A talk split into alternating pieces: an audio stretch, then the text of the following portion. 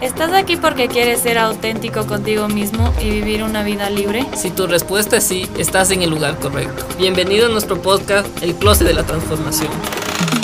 Porque en algún momento todos tenemos que salir de nuestro closet para ser nosotros mismos. En este podcast vamos a hablar sobre transformación personal, bienestar integral, la vida y sus retos, además de conciencia, propósito de vida, cuál es tu closet y cómo salir de él. ¿Te atreves a ser tú mismo? Hola a todos, otra vez, bienvenidos a un nuevo capítulo. Chévere, bienvenida Gaby, hola María del Mar, ¿cómo están? Bien. yo feliz de estar aquí.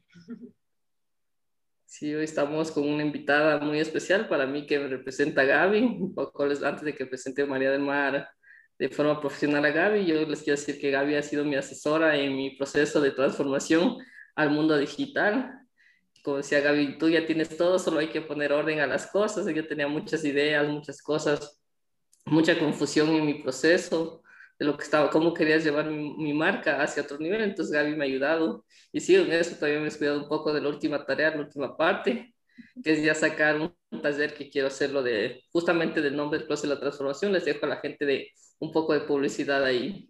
¿Qué va a trabajar este taller? Un poco lo que hemos ido viendo con los diferentes invitados es cómo atreverse a ser tú mismo, vivir sin el que dirán, abrazar tus miedos, dejar las culpas y sobre todo cómo empoderarte. Es un taller que lo quiero, voy a hacer online de tres horas, entonces les dejo de abrir bocas un poco, después ya sabrán más información.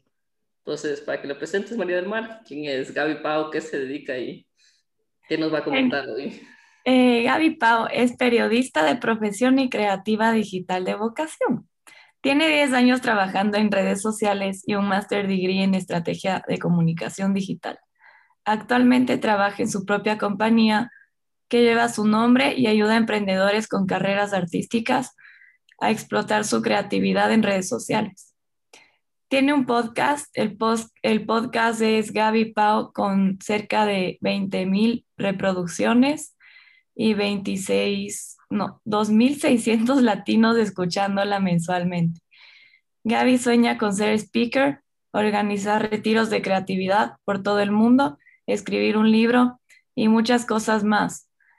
Todo con su mensaje de marca. Una vida creativa es una vida feliz. Y ya, ella es Gaby Pau. Gaby. ¿Algunas palabras que quieras decirle a la gente antes de empezar nuestra entrevista? Incómodo es que te presente.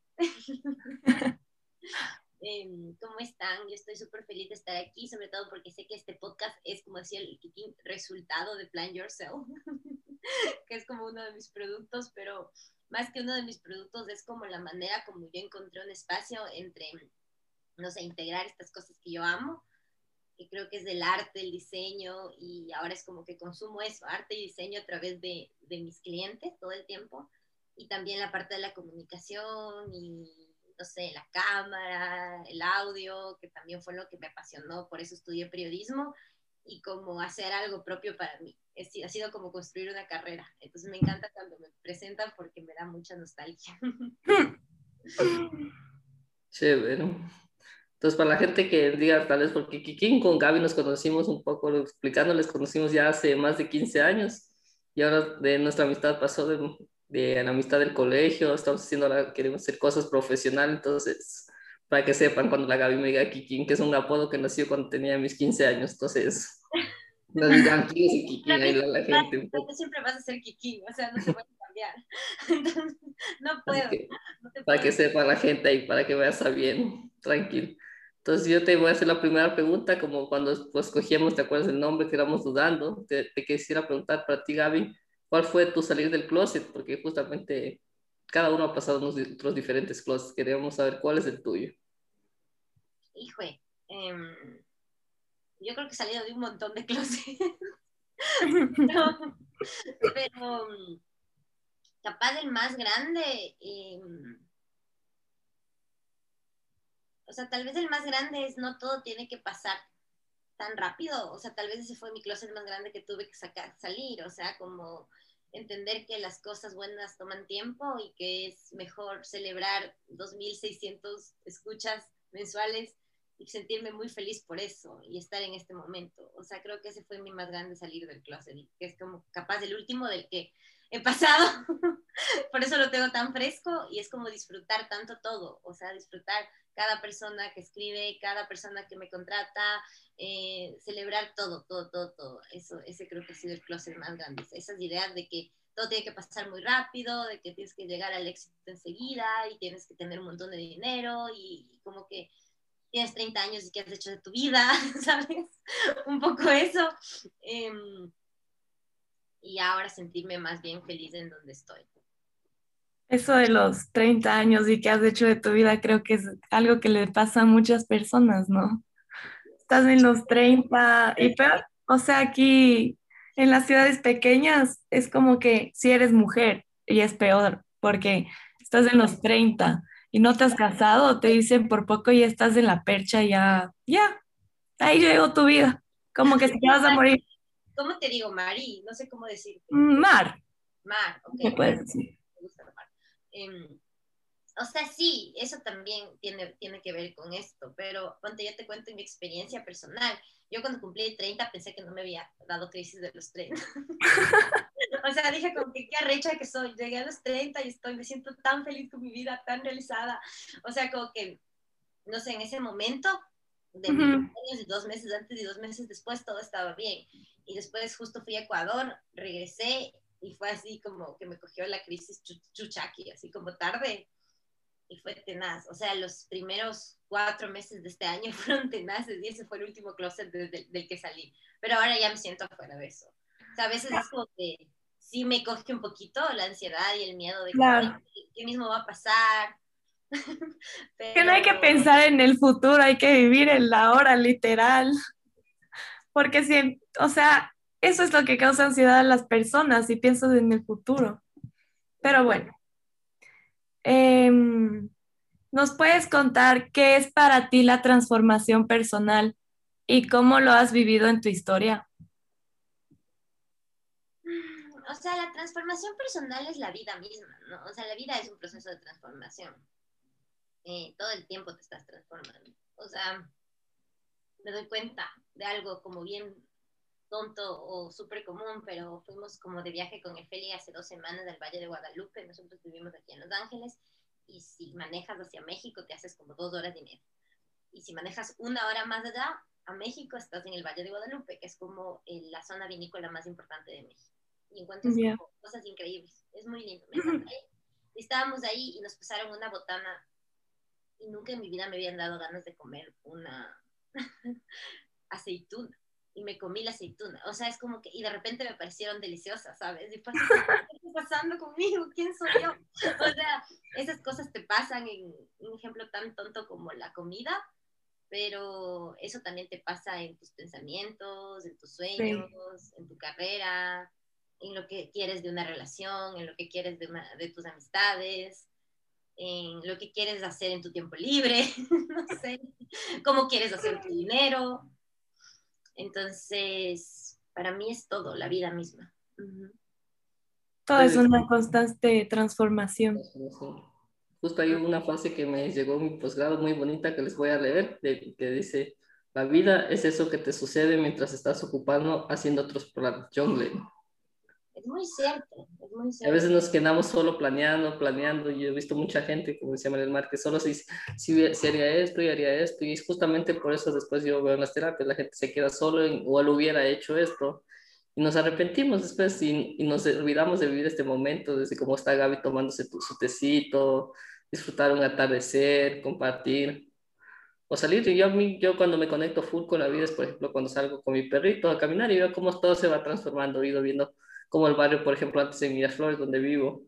Antes no había edificios, ahora hay cafeterías. Y como dices, toda ah, tengo que ir. Y hay peluquerías. Entonces, y vas viendo que la vida es una transformación, de segundo a segundo se va transformando todo. A, pesar de que parezca lo mismo, un autor me decía, un maestro más que autor, cuando fui a un retiro, dice, así le veas al árbol, tal vez el, el mismo árbol ya no son las mismas hojas de cuando tú eras niño porque todo cambió, entonces, por eso me gusta mi barrio ver las plantitas, digo, esto ya no es el cuando yo era niño, hay otros. Es muy cierto. Tú, Gaby, que estás en el mundo del digital, todo eso, creo que consideras importante el autoconocimiento en las personas y tú que trabajas con emprendedores para cuando te escuche. Hijo de madre, esa, esa pregunta puedo hablar así todo el día, pero eh, voy a tratar de ser concreta. Justo el viernes que salió mi último episodio del podcast, hablé con Fernando Girasol, que es, es uno de los docentes donde estoy ahora mismo estudiando para, para certificarme como coach. Y hablábamos sobre redes sociales conscientes. Em, y esto es un concepto que yo pienso que es muy nuevo, del que no se habla tanto, pero que siento que de alguna manera mi intuición me dice que después habrán libros de redes sociales conscientes.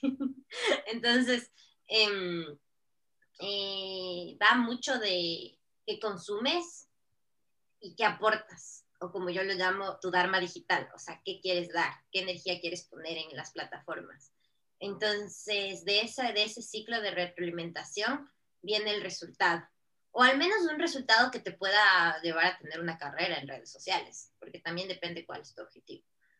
Entonces, si lo que tú quieres es tener un medio de exposición, pero en realidad tu marketing se hace por otros lugares o no necesitas marketing, hay gente que sigue pensando que no lo necesita, em, está bien, pero si quieres hacer una marca digital, eh, pues autoconocerte y justo transformarte es parte del proceso, o sea, es un proceso de transformación también, como todo.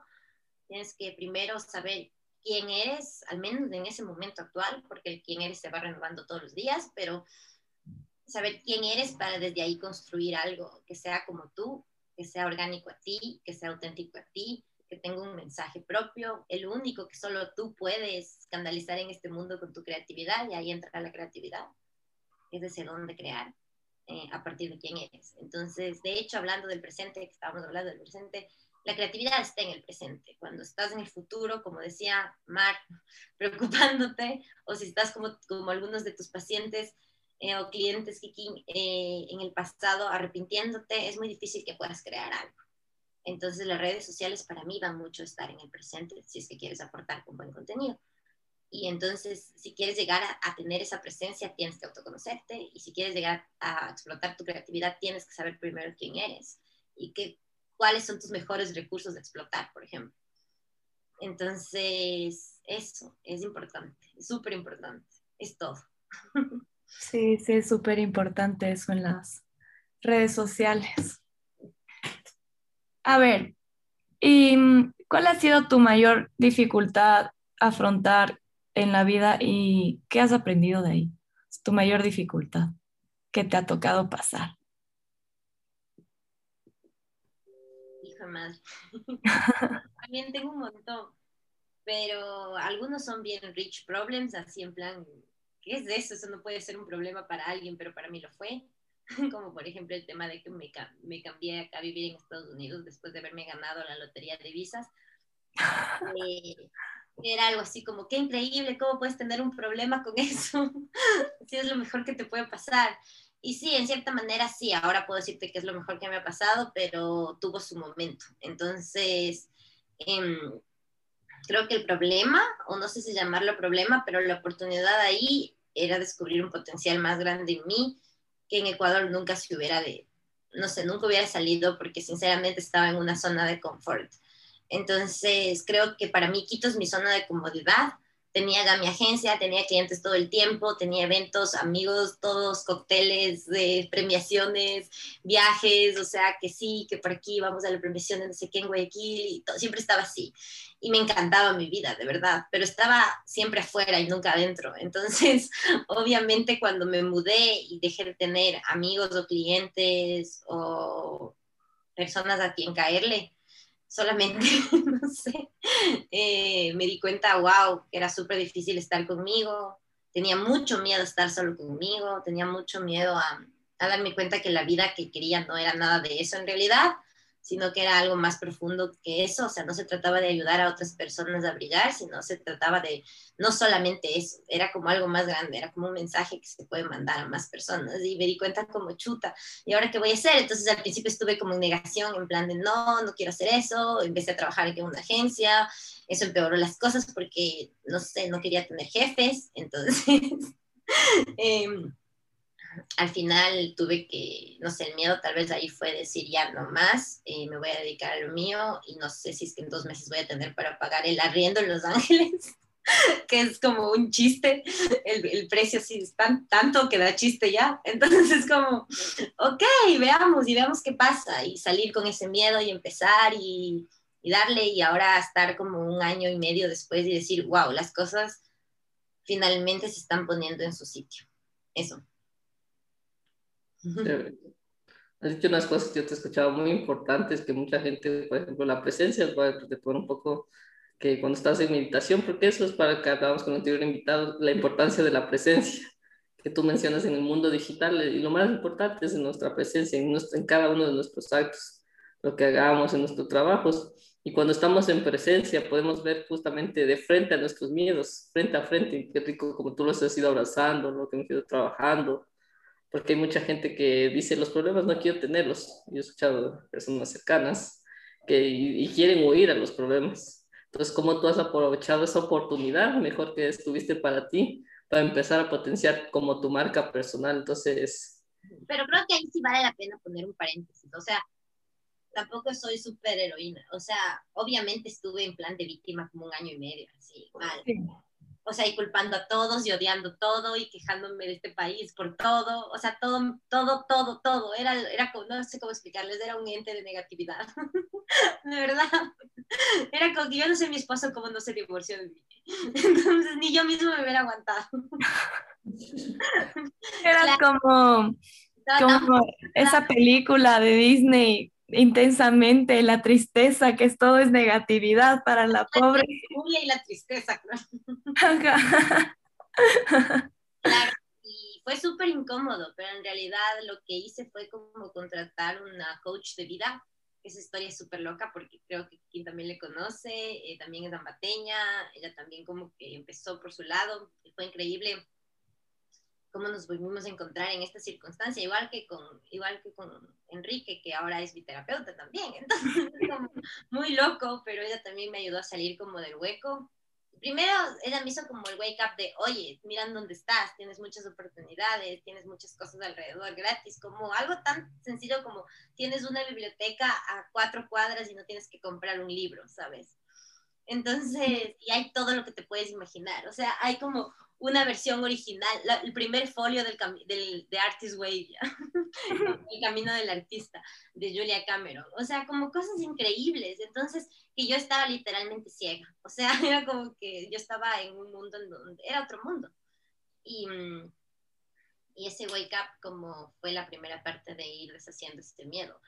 Pero, uff, o sea, no se va a terminar nunca, porque cada vez que, parece que ya estás como estable, aparece una nueva cosa o una nueva oportunidad más grande o una nueva idea y es como que ya no quiero hacer más cosas, pero te viene la idea y está ahí como, no, hazlo, hazlo. Entonces ya toca.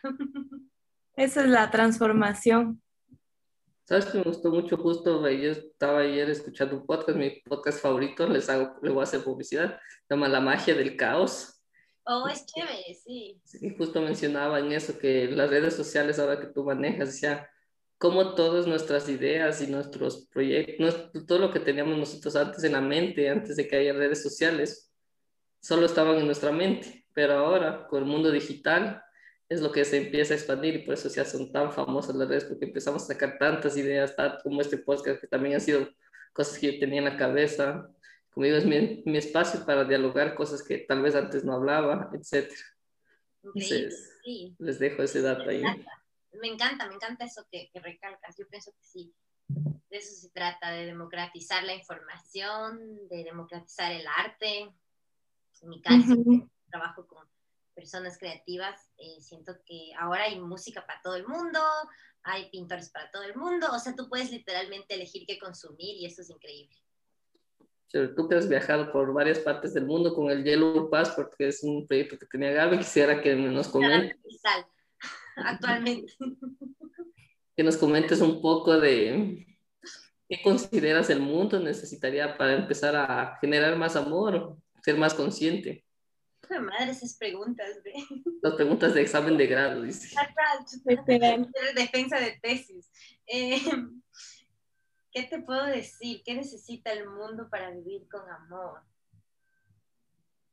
Hijo de madre, o sea, creo que conocer, sí. o sea, no, no, no creo, no me, ni siquiera me atrevo a decir que al final del ciclo de conocerte, porque no creo que estoy cerca del final, pero creo que sí llega un momento en el que te das cuenta que todos somos uno. O sea, sí llega un momento en el que te das cuenta que todos, no sé, compartimos energía, incluso con seres de otros mundos o planetas o no sé qué sea. o sea, pero todos compartimos energía todo el tiempo. Entonces, cuando tú te haces cargo de tu propia energía, eh, pues no solamente te mejoras tú, porque ya ya depende de, de cuánto alcance tú tengas, ¿no? Pero ayudas a, un impacto al mundo. Entonces siento que cuando ya te estudias y llegas a ese punto de darte cuenta de eso, eh, tú te haces cargo de tu energía y a eso es lo mejor que puedes hacer por el mundo. Sí, eso sí es verdad. Hacerte cargo de las cosas y de la energía.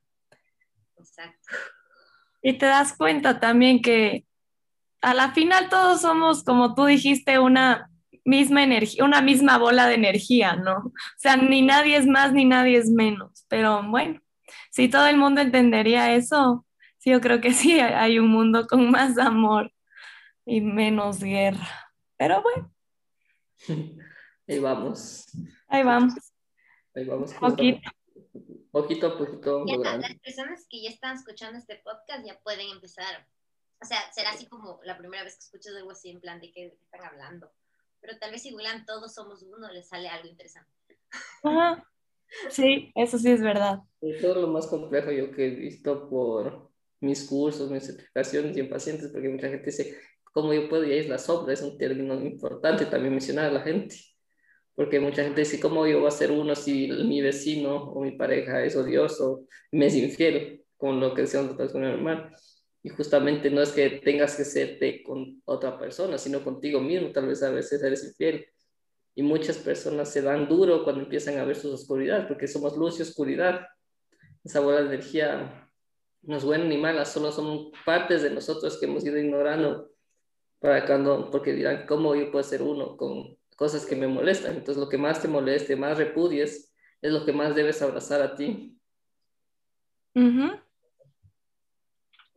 Abrazar todas tus partes buenas y las partes malas.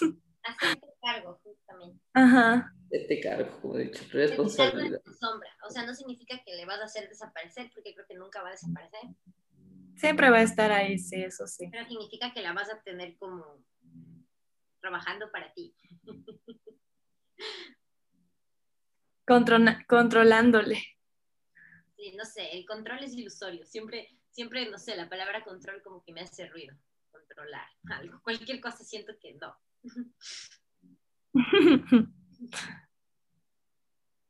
¿Qué más le va a preguntar? Queriéndole a la... ¿Qué más quiere preguntarle a la Gaby? Yo quiero, yo no le voy a preguntar de las preguntas de tesis. le voy a preguntar algo. Solo quiero que me cuentes. Em, a ver, esto de las redes sociales, es que yo medio que me metí en las redes sociales sin querer, queriendo, hace un año, como que todos tienen, como ya estábamos hablando antes, como que todos tienen un propósito. O sea, creo que tu red social también es un propósito, ¿no es cierto? Más bien creo que la red social es la herramienta que te puede ayudar a alcanzar tu propósito. Porque eso de, encontrar como que algo que quieras enseñar a todos, no sé, enfocarte en solo una cosa, sí es medio difícil. Es que no solo es una cosa, es más como un concepto. Ah, o sea, yo me enfoco de todo un poco. Está bien. Y, sabes que cuando yo hago Find Yourself, que es como mi paquete de servicios inicial, eh, hago esto con las personas justamente. No se trata de separarte, se trata de integrarte, toda en uno. Entonces, lo que te puedo contar es un poco mi experiencia, porque es lo que más domino. Pero así como esta mía, de ya, pucha, un montón de personas con las que he trabajado eh, cerca de 100. Entonces, em, lo que hacemos es construir un mensaje alrededor de lo que tú más valoras en este mundo. Entonces, puede ser que tú valores muchas cosas, pero siempre va a haber algo que sea como lo que englobe a eso. Entonces, ese que engloba es tu valor principal. Em, y de ahí sale un mensaje que, con el que tú te sientes conectada, que en mi caso es una vida creativa, es una vida feliz, acá lo tengo siempre. Y, ¿y ¿qué quiere decir esto? Es un mensaje de felicidad, es un mensaje de creatividad. Entonces yo lo que hago es ayudar a las personas a darse cuenta que en su propia creatividad está como todo ese poder de transformar su vida, de tener una vida más feliz, lo que sea que eso signifique para ti. Todos estamos en búsqueda de una vida más feliz. Y, y cuando ya te conectas es como que encuentras, no sé, Borja, que es así como mi gurú, él dice el orgasmo emocional, y esa es tu misión, ese es tu ikigai, como lo dicen los japoneses, ¿verdad, ñaño? O sea, es es una única cosa, pero las otras cosas son herramientas. Entonces, por ejemplo, yo estudié periodismo eh, y yo pensaba que quería ser editora de un periódico. Entonces, eh, eso seguía pensando como hasta sexto semestre. Por ahí al séptimo semestre empezamos a hacer blogging, eh, porque aparecieron recién los blogs y como que Facebook lanzó por primera vez una página de Facebook. Em, yo empecé a trabajar como en, el municipio y hacía como las redes sociales del municipio. Yo de Quito creé como que todas las redes sociales. Ya. Y en ese entonces como que ese propósito que todavía no lo había descubierto, que nadie en la vida me había dicho, yo tenía 21 años, pero nadie me había dicho que existe alguna cosa como un propósito o algo así. Entonces vivía como súper a, oscuras, pero ahí estaba. Entonces solamente como dejándome y terminé haciendo redes, no sé ni cómo, después me di cuenta que eso es lo que quería estudiar y se complementé con otra herramienta que fue como mi máster degree en estrategia de comunicación digital, que conectaba mucho con periodismo, que estaba bien como por ahí va la onda, era como hacer periodismo de marcas, hacer como coberturas digitales para marcas en redes sociales. Y cuando regresé a Ecuador hice como mi, mi agencia y mantuve como ese concepto pero mi alma no estaba todavía ahí, era como mi agencia, pero hacía como, simplemente agarraba las herramientas y las trasladaba. Pero ya cuando me vine acá decidí hacer mi marca personal y ahí tuve esa pregunta que tú me estás diciendo ahorita, o sea, como, ¿qué mismo soy? Sí, en mi agencia era fotógrafa, hacía coberturas, estudié periodismo, hago textos, me encanta hacer blogging, escribía como para seis blogs. Eh, hacía tantas cosas y, y todo, había hecho todo, pero no me había encontrado a mí, o sea, no, no me sentía como muerta por una de estas cosas. Entonces lo que hice fue ponerme un tag name, que es uno de los ejercicios que hacemos con Find Yourself, eh, una etiqueta que yo sienta que englobe todo y después tomarla como una meta de vida, o sea, como para mí ser creativa digital es como la persona en la que me quiero convertir. ¿sabes? Entonces, y de ahí, a partir de eso, trabajar como todos los días hacia eso que me quiero convertir, porque siento que es un mito que tienes que ya hacer para nombrarte, porque si no te nombras, entonces no vas a llegar a ser. Entonces, no sé, eso pienso yo. Entonces, la verdad a mí me resultó, porque yo dije como que, ok, ¿qué soy? Y de hecho me mandé a hacer mis primeras tarjetas de presentación, que era como Content Strategies o alguna vaina así que ni yo podía pronunciar bien, que era algo así como de estratega de contenido, porque dije como que el contenido al final es periodismo también, qué, pasé como por mi etapa. Pero después dije, no, esto se siente como un cargo laboral, pero no se siente como lo que yo soy, no hay un ser ahí. Entonces hice como un ejercicio de preguntarles a mis personas más cercanas, así con las que llamaría algún día llorando a contarles mío, ¿sabes? no a todo el mundo. Em, y les pregunté quién era yo, o sea, qué, qué valores veían en mí. Y lo más loco fue como que todos me dijeron creatividad y según yo, yo era creativa, pero no tanto. Entonces, y después todos me dijeron eso y un poco fue como que lo puse en duda. Y dije, ok, y si soy creativa digital, es creatividad, y no sé, no sabía bien lo que estaba haciendo, honestamente. O sea, hasta ahora no lo sé completamente. Hay cosas que solo pasan y se, y se hacen, o sea, es como muy loco. Sí, solo pasa. Pero integré todo en algo, respondiendo concretamente. No, no separas, integras. Y, y cuando integras, las otras cosas se vuelven como complementos de, y empiezas a encontrar ideas para complementarlo. Por ejemplo, justo de Yellow Pass, que es este cadáver digital, fue de una etapa que yo tuve de bloguera de viajes, que era como uno de mis, no sé, de las cosas que quería hacer. Y estuve blogueando de viajes como un año y medio, em, hasta que me di cuenta que necesitaba mucho más presupuesto para seguir viajando y, y como que se me frustró mi sueño, ¿ya? Ya. Después me di cuenta que en realidad lo que a mí me gustaba hacer era eh, crear experiencias en los viajes. Como que no es que Claro. me ir a Italia, sino que me gustaba ir a, a quedarme en una cabaña en la Toscana, así de madera, no sé, como algunas cosas así. Entonces hacía como cosas muy raras en mis viajes, lo sigo haciendo. Entonces, siempre busco como unas experiencias extrañas. Entonces, me di cuenta ahora que puedo generar como retiros de experiencias de creatividad y, y retiros de creatividad hice mi primero el año anterior. Integré, ¿sabes? Integré dos cosas que no tienen nada que ver, pero que caben en ser creativa digital. Y me encanta el diseño interior. No he estudiado, pero me veo así, tipo, ya a mis 50 años haciendo diseños para lugares creativos o alguna vaina así. Claro, Todo se integra, nada se separa todo se integra, sí, es verdad. se integra a partir de esto, de tu mensaje, de tu misión. Ya voy a encontrar el mensaje primero, entonces. Ahí te dejo de tarea si quieres hacer los procesos con Gaby, muy transformadores igual para el mundo digital. Nuevamente agradecerte Gaby, yo lo que te llevo es como que definirte, porque a veces hacemos muchas cosas, me llevaré de, tu, de tus procesos, que a, a partir de ahí es también yo lo que he empezado a sacar muchas de mis cosas, tener más coherencia que comparto, que, que hago. Y por ejemplo, el proyecto justo de podcast es una, una herramienta más para lo que me def- autodefiní yo también como un guía de transformación.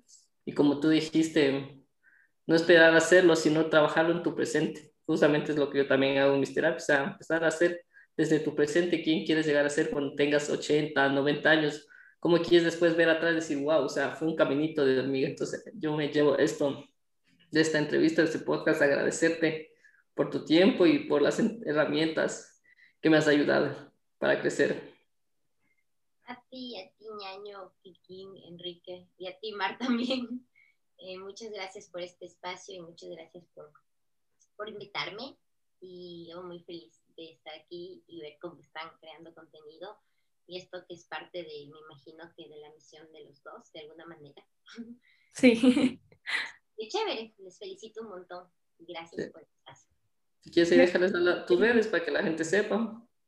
Ah, bueno, sí, tienes razón. A ver, me pueden seguir en Instagram, que es como mi red social principal, como arroba Gaby Pau Barrera. En realidad, si googlean Gaby Pau Barrera, ya sale como mi web y mis redes sociales, pero también pueden ir a Spotify, si quieren, si están en Spotify escuchando, ahora mismo pueden ir a mi podcast, eh, le buscan como el podcast de Gaby Pau. Y si les gustaría como tratar más a profundidad esto de que es esto del mensaje de la marca, sí, hay un episodio que se llama ¿Cuál es mi mensaje de marca? o ¿Cuál es tu mensaje de marca? que me gusta mucho. Eso, eso les puedo recomendar y les mando un abrazo y ya, mucha energía de creatividad.